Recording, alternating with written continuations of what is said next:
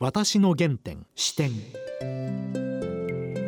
全国の皆さんご機嫌いかがでしょうか？陽千恵です。梅原由香です。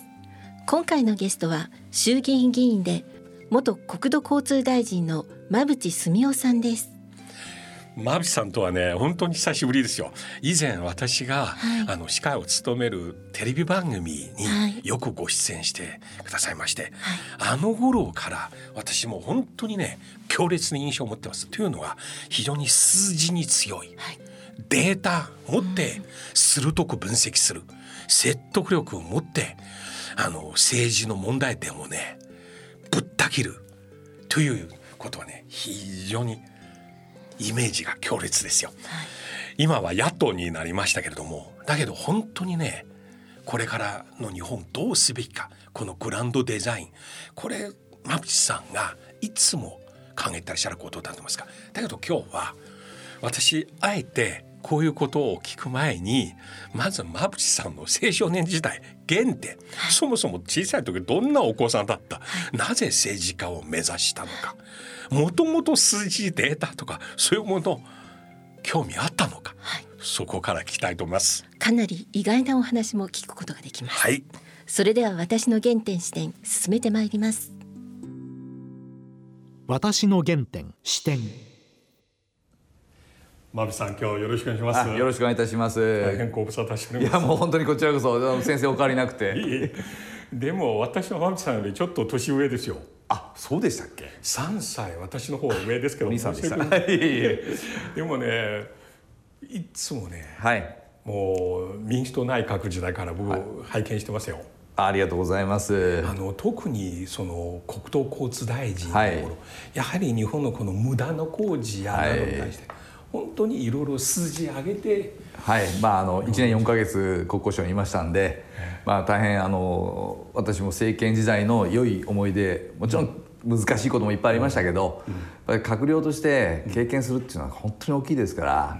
あー今はね野党がこう分裂してしまいましたけど、この閣僚経験っていうのをですね次の世代もちゃんと伝えて再び政権交代できるような政治勢力の結集をぜひとも自身図りたいと思ってます。でもね政策のことをいろいろ伺いましたがウィキペディアを拝見しましたが、馬淵さんはサーフィン、そしてボディビルと、はい。もういろいろこと書いてあるんですよ、は それに関して全然もう聞いてませんので、今日はこの番組の私の原点と題して、まず馬淵さんお生まれはどちらですか？はい、あの奈良市なんですね。奈良県奈良市で奈良って言いますとねこう大仏さんがあったり、こえーお寺やもう神社やとこう歴史資産にあふれたところのイメージあると思うんですけど、はい。私は奈良市の、えー西部と呼ばれる西のお方でしてこちらはね、えーまあ高度経済成長期に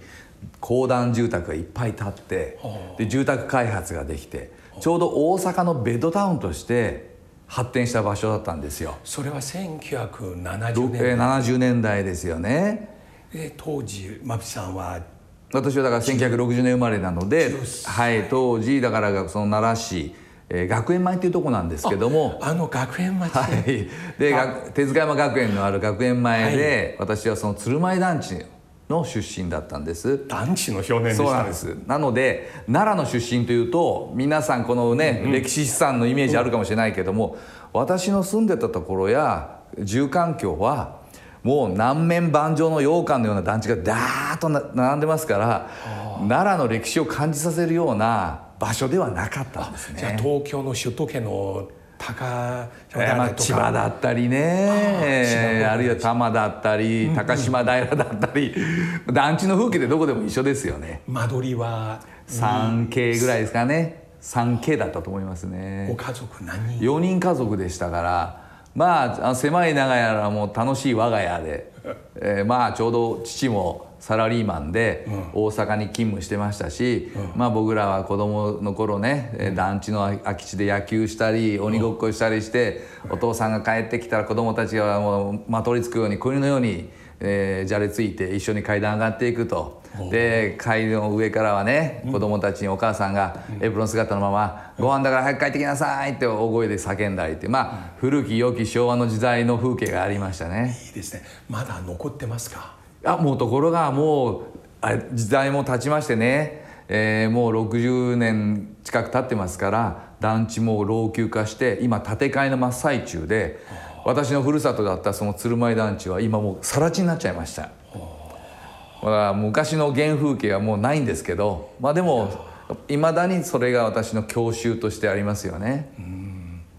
あと奈良の出身でありながら、まあ、団地だからその歴史的なシャワーを浴びることなかったかというとそうではなくて、小学校でも奈良の御祭りこれ1260年続いてるんですよ、この御祭りがあれば学校はお休み、えー半ドンになってましたから、はい。子供の頃その日は平日であろうが12月の17日決まってますんで、えー学校がお休みあるいは半ドンでしたから、御祭り見に行ったりするってまあだから子供の時からそういうことはこの経験としてねあの感じてましたね。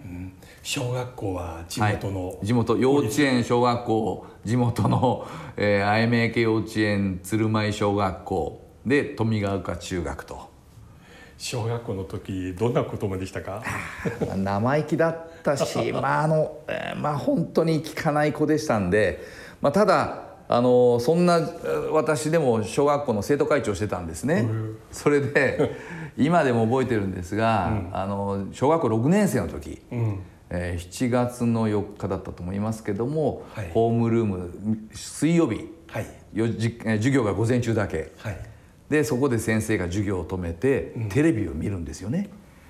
でないきなり先生が「これから歴史的瞬間があるからテレビ見るぞ」と言ってテレビをつける観音開きの扉がついてました。白黒テレビで。映し出されたのはなんとこれ自民党総裁選ですよ。第64代の内閣総理大臣を決める自民党総裁選。でこの時に私は初めて田中角栄さんを見るんですね。1972年でしたね。えあの田中角栄さんと福田さんと三木さんこれが総裁選だったんですよね。でもう本当にこれは私にとっても忘れられない場面でしたけども。1回目で決着つかずなく決選投票で。で福田さんと田中さんの決選投票で、はい。そこで見事田中角栄さんが100票差ぐぐらいの差をつけて、はい。えー総裁に選ばれるんですね。小学校何年生？6年生の時確か7月5日か。7月5日7が月5日か。ええそれがもう水曜日だったのを覚えてます、でまだね梅雨明けやらぬ蒸し暑い時だったんですけど、先生が多分田中さんのファンだったんですね。だから見たかったんですよ。今だったら授業を止めてそんなことやってたらきっと叩かれますよね。自民党総裁選今の話聞きまして実際私は翌日、はい。当時上海ではい。新聞でそのニュースを見まして。だから中国にとっても、はい。佐藤内閣。はいの代わりに田中さんの登場で大きな転換点だという、大転換点でしたね、ええ。それが結構感激を。そうなんです。あの当時ですねコンピューター付きブルドーザーとか小学校しか出てない人がね、えー今太鼓秀吉さんみたいなね、えー新潟の片田舎から出てきてで財を成して国政に進出して総理大臣までになったっていうことでもう国民の人気ってすごかったんですよ。そういえば馬淵さんの大学のご専攻土木ですよね。そうです。いや実は。私はあの年、はい。後半で田中さんの当選によって中国が初めて、はい。内部出版で田中さんの伝記がはい。翻訳されて、はい。で私読みました。はい。そして彼が土木専門学校。そうなんです。実は私はその時がきっかけで政治家に憧れを持ったんです。小学校6 6年年生の時。生の日ええでなんか田中さんってものすごい明るいダミ声で何言ってるか分かんなかったんですよ、子供ですから。だけど明るさとなんか日本のお父さんを体現してるような姿が忘れられなくてなんかこの人の元気さになんか憧れを持って僕も政治家になりたいって言ったんですよ。そしたら当時ですね奈良の、まあ、古い保守の地域ですから、えー馬淵君めったなこと言っちゃいかんよと、あ友達のお父さんなんかにね、えーいい学校行って、いい会社勤めて君団地やろうと、だからいっぱいあの高級取れるようになって、はい。一戸建ての家買って、家族幸せに暮らせるようにがん考えなさいと、君政治家っちゅうのはなと。それこそ地元の名士の人が東大出て官僚になって時間になって大筆さんになるんやから、そんなめったなこと考えたらあかんと。こう言われましてあ僕は団地だからダメなんかってその子供心にすごくね、えーがっかりしたのを覚えてますね。でもその気持ちが変わらずあったから実は土木に住んだんですよ。田中角栄さん憧れて。えちょっと待ってその後中学校、中学校地元の中学同じ地元はい。の公立中学校、そうです。富ヶ丘中学。中学校の時は？中学校の時もあのいやあの当時部活は私はあのバレーボールをやってたんですねでバレーボールで、えー部活をやってまあ楽しい、まあ、中学時代でした、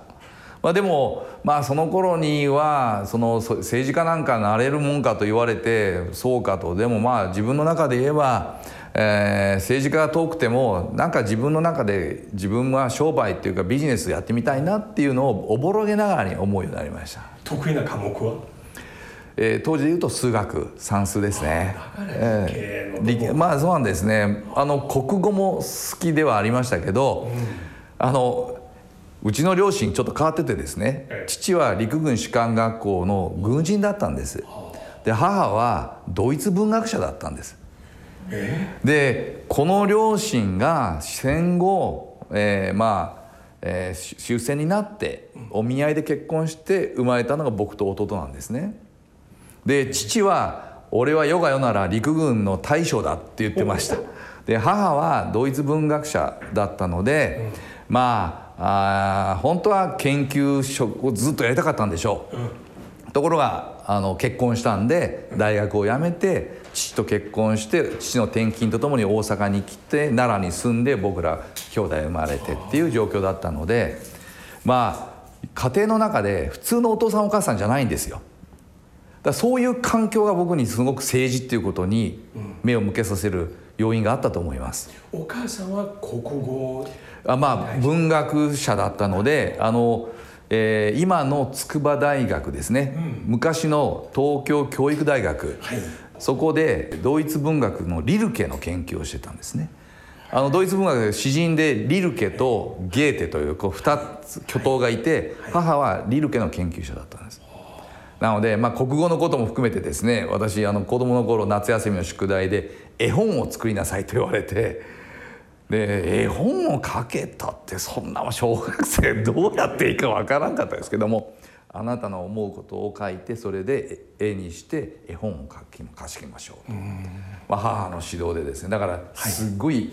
あの嫌だったですけどね。母にあの国語の作文とか読まれるの嫌だったですけど。お母様からなんか小説文学作品勧められましたか？あの本はすごく勧められましたね。だから本当に子供の頃は「ファーブル昆虫記」からあの偉人伝から何からはい。読んでましたし、中学ぐらいになるとあの文豪と呼ばれる夏目漱石森鴎外、えーこういったあの明治の文豪の作品っていうのをあのもう中学では読めるから読みなさいと。なるほど70年代の半ば頃ですそうですその中学校ねは。はいあの頃の日本はかなりいやでも高度経済成長で活気がありましたよね。まあ少なくともその物価も上がるけども所得も上がる、で今日よりも明日明日よりも明後日必ず良くなるっていう空気が街中に溢れてましたから私たちもなんか子供心に頑張れば報われるんだっていうのがありましたね。でみんなそれぞれ電化製品が増えてったり、えー巷に自動車自家用車が出てきたりっていう、生活の質が上がった実感がありましたね。最初ご自宅にテレビありましたか？えー、と最初はね白黒テレビだったような気がしますが最初なかったですよ。でも確か近所では一番早くカラーテレビが入って で当時大奥っていう大奥っていうねあの将軍家の、え。えーそのまああれですね側室はい。なりのはい。女性がね、こう構えている大奥というその場所を描いたドラマがあったんですね。あでこの大奥をカラー放送が始まってで近所のおばさんたちがみんな家に来て見てましたからね。何インチぐらいの覚えてますいかやーもうでも子供の時には大きいなと思いましたけど今考えたらちっちゃいんでしょうね。12インチぐらいでもちっちゃいんでしょうね。ブラウン管ででっかいテレビでしたからね、まあ、そういうのが懐かしいなって昭和の思い出ですよね。でウィキペディア拝見しましたら、はい。高校は東京そうなんです。の上野でですよね。そうなんです。だからもうすぐぐそばなんです。父のサラリーマンだった父の転勤であ。東京に来まして一家全員。はい。それで上野高校私は都立上野高校に入学していくことになるんです。初めてでこれは東京っていうのはね憧れがありましたし、え。まあ東京、まあ、周辺の周囲のね同級生からも、東京行って負けんなよとか。いろいろ言われましたけどなんか、どどんなところかなと思って、もう本当にワクワクしながら来たのを覚えてますけど、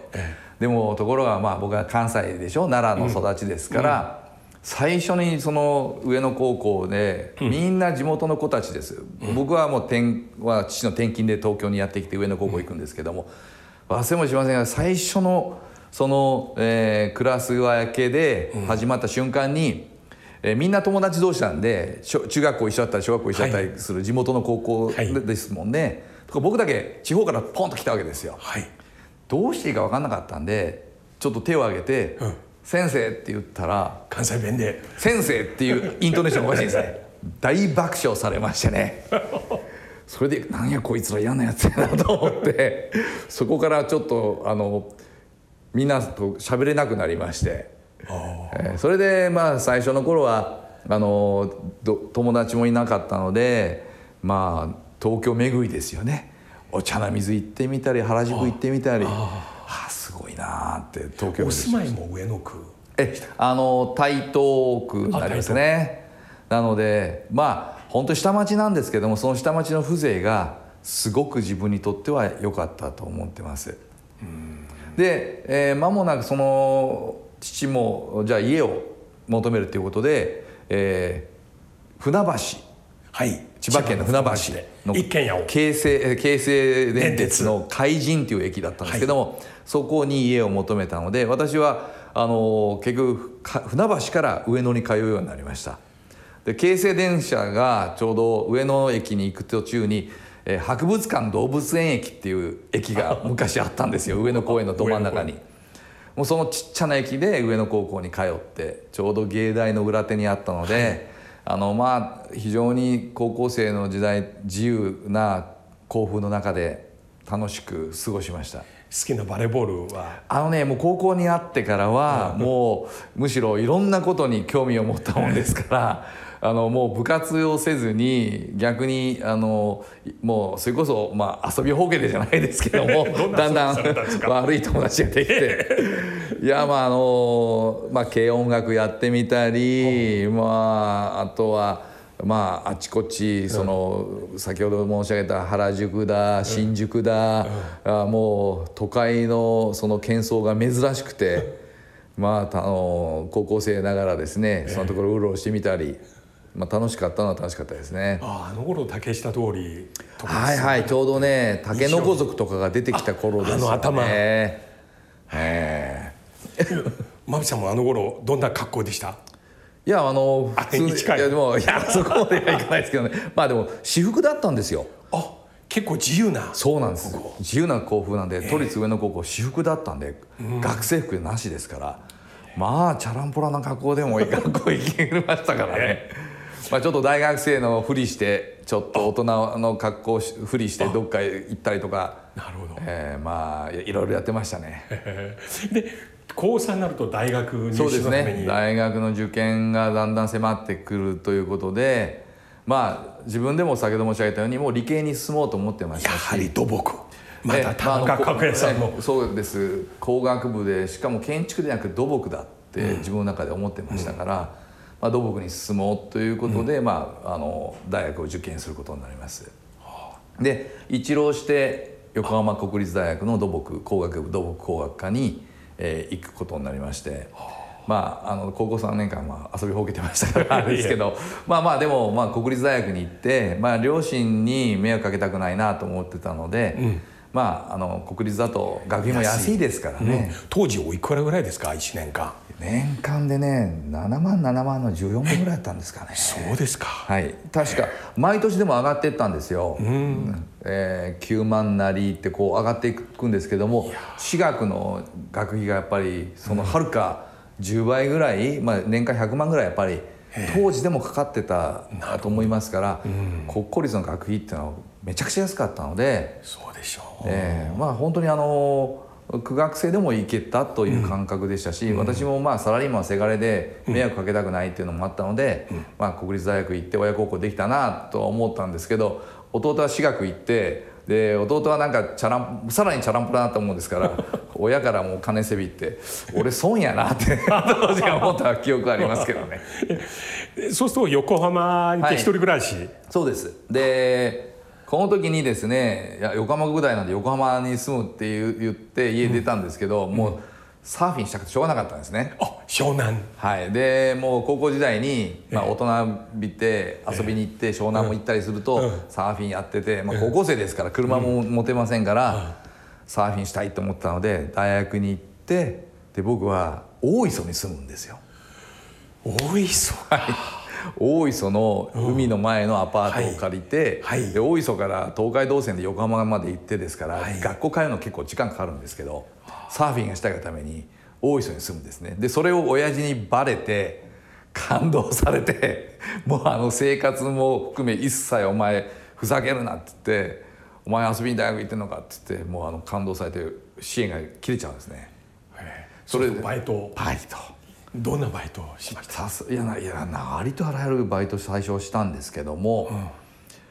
ところがやいろいろやっていくうちに、あの一番効率いいのが家庭教師だっていうことになってるんですね。で家庭教師が口コミで広がっていくもんですから、まあ本当に鎌倉だとか茅ヶ崎藤沢とかそういったところも平塚やいろんなところ二宮だとか、その湘南沿線ですね家庭教師を。当時1時間いくらぐらいですか？当時ねギャラ。あの普通はね1,000円とか1,500円だったんですけど私はもう2,000円取れるようになってたんですよ時間が。人気があって。子供たちがどんどんちゃんと志望校に合格するものですから、ああなるほど。で口コミで広まってでものすごい数の依頼が来るようになって。あの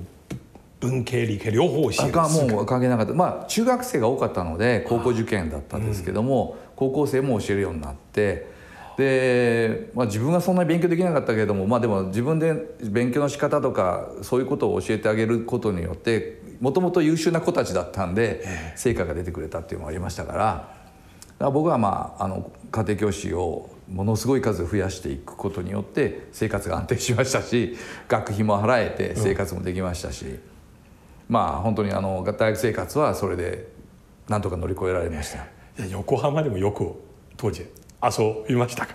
あとね大学が理科系だったんでやっぱりそこはですね研究室でみんな実験を繰り返すっていうことでこう研究室に詰めてお酒を飲んだりするっていうことで、えー教授たちとのコミュニケーションを取ったりしてましたから、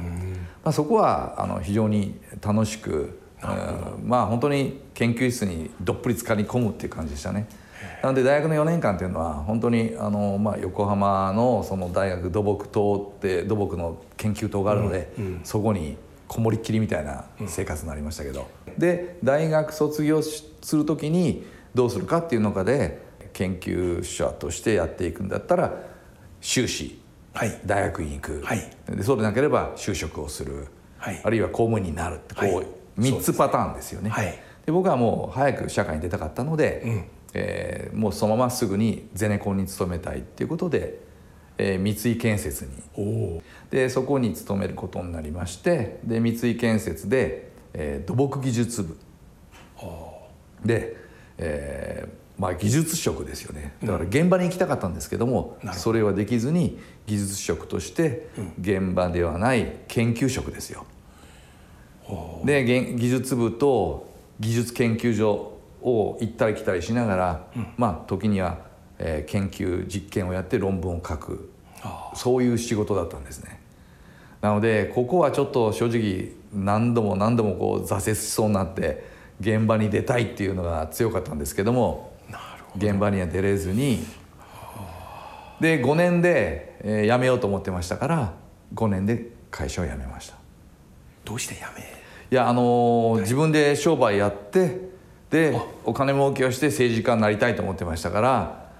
まあ、そこでもうもう辞めるしかないと思ってましたので5年を一つの区切りとして辞めようと思ったので。そこで自分で会社を起こしました、い。やところがですね研究職でしょ、うん。5年間研究職やってたってそれ会社なんか起こせませんよね、えで結婚したての女房と社内結婚の女房と2人で、じゃあ大阪行こうっていうことで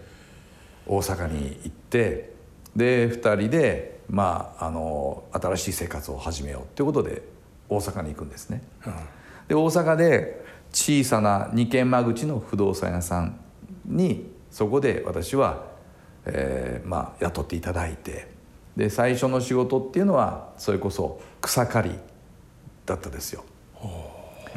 あの草刈りが最初の仕事で不動産屋さんの仕事って僕は分からなかったんで、まあ当時バブルの花刈りし頃ですから、地上げなんていう言葉がありましたから,、はい。地上げ種まき草刈りみたいな不動産用語かなと思ったらそうではなくて本当の草刈りだったんです。でもだんだん分かってきたのは大阪市内に広大な土地資産を持つ大資産家、そこの会社だったんですね。だから悠久不動産がたくさんあって草刈りをやらせていただいてでそこから今度はオーナーの運転手をしますでこのオーナーとの出会いが自分がさらに次のステップに行けるもう大きな転換期だったんです、まあ年は父親ほど離れてる方ですけれどもこのオーナーと出会ってこの方に、まあある意味見見初めていただいていろいろ教えてもらうようになるんです。商売を。でお前もやってみろっていうことで、えー草刈りやってた運転手だった私が、えー当時の不動産事業から金融、果ては M&A そこに入り込んでいくんです。で当時 M&A なんてのはまだ走りの頃でしたから、えー本当に、まあ、あくまで銀行の仲介による潰れかけた会社を救済するっていう M&A だったんですけれども、まあ、当時その時に初めてせ、えー日本にもホスタイル、えー敵対的買収行為によるグリーンメーラーと呼ばれるような買収者が入ってくるようになったんですね。でいろんな会社の買収を手掛けていくんですがやはり一番はそのオーナーが上場会社を傘下に収めたいという思いがあって、それでそのある上場会社大阪二部上場のゼネラルという創業当時85年の会社があったんですね。その会社が、えースイスフランダテの転換社債の96%をある会社にはめ込まれて TOB をかけられる寸前にまで行ってしまったんです。でその買い占めた会社はグリーンメーラーですね。なるほど。それで会社がもう乗っ取られる。はい。という情報を耳にして、はい。オーナーと一緒に我々が乗り込んでいって、そこに声をかけていって、敵対的買収を助ける、ホワイトナイトとして、第三者割当増資を提案しに行くんです、でそれを受け入れていただいて我々第三者割当増資で対抗するんですね、そのプロセスを体験そうなんさですこれが29の時ですよ。だからそのまだ駆け出しの若造だった私が、上場会社の買収益の中心に立ってそれを差配するんですね、任せてくださったオーナーもすごいですけども、本当にいろんなことを勉強させていただいて、第三者割当増資仮処分申請という差し止め申請が来るんですけども、そこで1回は負けるんです負けてしまうんですけれどもオーナーはすごい人で、まだもう一回やろうって言ってで2週連続で第三者割当増資をするんです。当時は株価が買い占めによって不当に高くはい。買い占めで上がったということで、はい。マーケットプライス2,000円だったんですけどもそれは買い占めで2,000円になったんではい。もともとのその、えー株価適正株価は100、えー1200円だとして、はい。我々は株式発行400万株だったんですね。でそれでえー400万株の1000あ1300万で、1300円で、えー、4 52億、これが差し止め処分の仮し処分申請で負けちゃうんですね。でそこでオーナーがじゃあマーケットプライスも引き上げようと、2,000円だと。でそうするとお原資が限りありますから株数が減るんですね。で2,000円に上げて、えー当時は270万株ということで54億円の第三者割当を連続でやるわけです。貸しえー差し止め仮処分申請出るんですけども我々それに勝つんですね、当然株式数は400万株から270万株に減るんで、相手の株式数がまだ残ってるんですけれども、こちらはホワイトナイトとして経営側に入り込んだので、はい我々が勝って経営陣に入り込むとなった時に、オーナーから「お前行け」と。代表として。当時まだ30ちょっとでした。よもう震えました。その上場会社を辞めて、で政治家になりたいそのためには金儲けしたいと思ってやってきた。でその時には二軒間口の小さな不動産屋で草刈りやってた僕が今度はその中でいろんな経験をしながら上場会社を買収して上場会社の経営者として僕が乗り込んでいく。えー、嘘だろと思いましたけど。だから32歳の時に、えー取締役になって事実上のオーナーの名代ですよね。経営を任されるんです。でその当時のまあ大阪二部上場ではありましたけれども、世界中に、えー工場があって、コンピューターのおプリンター、これの OEM 生産をしてる会社だったんですね。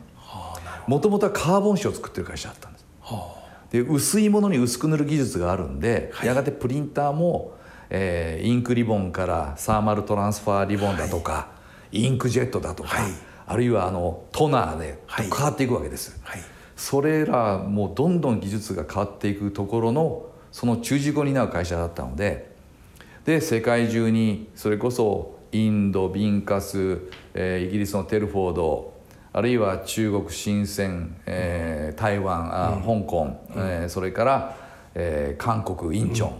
あっちこっちに工場を出していって、もちろんアメリカはニューヨークデンバーロサンゼルス、世界中に展開している会社だったんですね。でその私は経営を任されるわけでで自分でその時に思ったのはならば海外に行って海外のビジネスを経験したい、で私はその、えー最年少で当時、えー非同族の上場会社の役員になって経営を任されるんですけども私はすぐにその後じゃあアメリカに行って北米のオペレーションをやりたいということで、えーニューヨークに今度は家族連れて引っ越すんですね。で北米でニューヨークに住んで、えーデンバーとロサンゼルスと。そしてメキシコにも工場がありました、マキラドーラ。保税加工です、はい。でこの4拠点のトップでずーっとこの北米のオペレーションをやってたんですね、何年ぐらい？えーと93年から96年まで。3年間。はい。で日本に帰ってこいって言われてで世界中のオペレーションを任されて香港も行って深センも行って、えーいろいろ当時中国にもビジネスをはい。展開していったんですね、でビジネス正直面白かったです。どんどんどんどん売上規模も上がっていきますんで非常に面白かったんですがやっぱり自分の中ではどこかで政治の道っていうのがありましたので,、でさえー36の時に日本に帰ってきてでやっぱり自分はいつかはあのおいとまいただいて政治の世界に入りたいということでその旨をお伝えしたところもうすごい怒られましてね。劣化のごとく。政治家はアホがやるもんやと。賢いやつは経営者なんやと。お前まだわからんのか？って怒られたんですけども。半年ぐらいずっとお願いして最後に「勝手にせえ!」って言われて「ありがとうございました」って言って辞めて。僕は政界に挑戦をするんです。39の時でした。いや本当に久しぶりに 私もうすごいいやなんでまあそういう意味では聞ねあのまあいろんなことやらせてもらったその親父さんにはもう今も大恩人ですからもう本当に感謝の気持ちというのはもうずっと消えないですし、まあ、この方があっての今の私なんですね。まあすごい強烈な人でしたけどでもこの方の薫陶を受けたからこそ政界に入ってきても何も恐れるもなかったですよ。もう自分のような経験した人はおそらくいないだろうと思ってましたので何にも怖いもんなかったですしあのまあちょっと逆に言うと政治の世界で墓場まで持っていくとか言いながらこの人たち何言ってるのかなっていう感じでしか見えなかったですよね。ありがとうございます。今日ははい、政界に出馬するとこはい、ろまではい。はい。わかりました。お伺いましたが、はい、さんその続きを近いうちに、あわかりました。了さ解です。らに聞かせはいていただきたいと思います、承知しました。あのぜひぜひそう言っていただければ喜んで。ありがとうございます、はい。私の原点視点今馬淵さんがおっしゃった1971年7月自民党総裁選挙、はい。田中角栄さん対福田さん、これは彼が政治家になる原点だと。そして土木を先行するのもこれと関係ある。私正直梅原さん感じてらっしゃるかどうかありませんが馬淵さんの話し方この歯切れの良さ、はい。センテンスのシンプルさちょっと田中さん似てらっしゃいますか、うん、今の日本では正直正解ではなかなかいらっしゃらないですよ。この頃みんなダラダラで原稿の棒読み抽象表現検討するとかなんか努力するとかね。もう本当に田中角栄さんもいろいろことあるけれどもしかしあのような決断力歯切れよさ政治が現実を動かすというパワーが欲しいですね。コンピューター付きブルドーザーと呼ばれてたそうですものね、馬淵さんのはい。政治の原点に田中さんへのねこの憧れがあって、私これ非常に重要だと思います。これをね原点聞いてよかったなと思います、はい。だけどね今日はまだここまでですけれどもその続きを聞きたいんです、はい。今の日本に対して土木だけではなくコロナあるいは IT でこんなに遅れてる行政システムまた地方のこの疲弊してる状況どうしたらいいかと馬淵さんならではのコメントを次回聞きたいですね。はい。それではそろそろお時間です。お相手は要千円と。梅原由香でした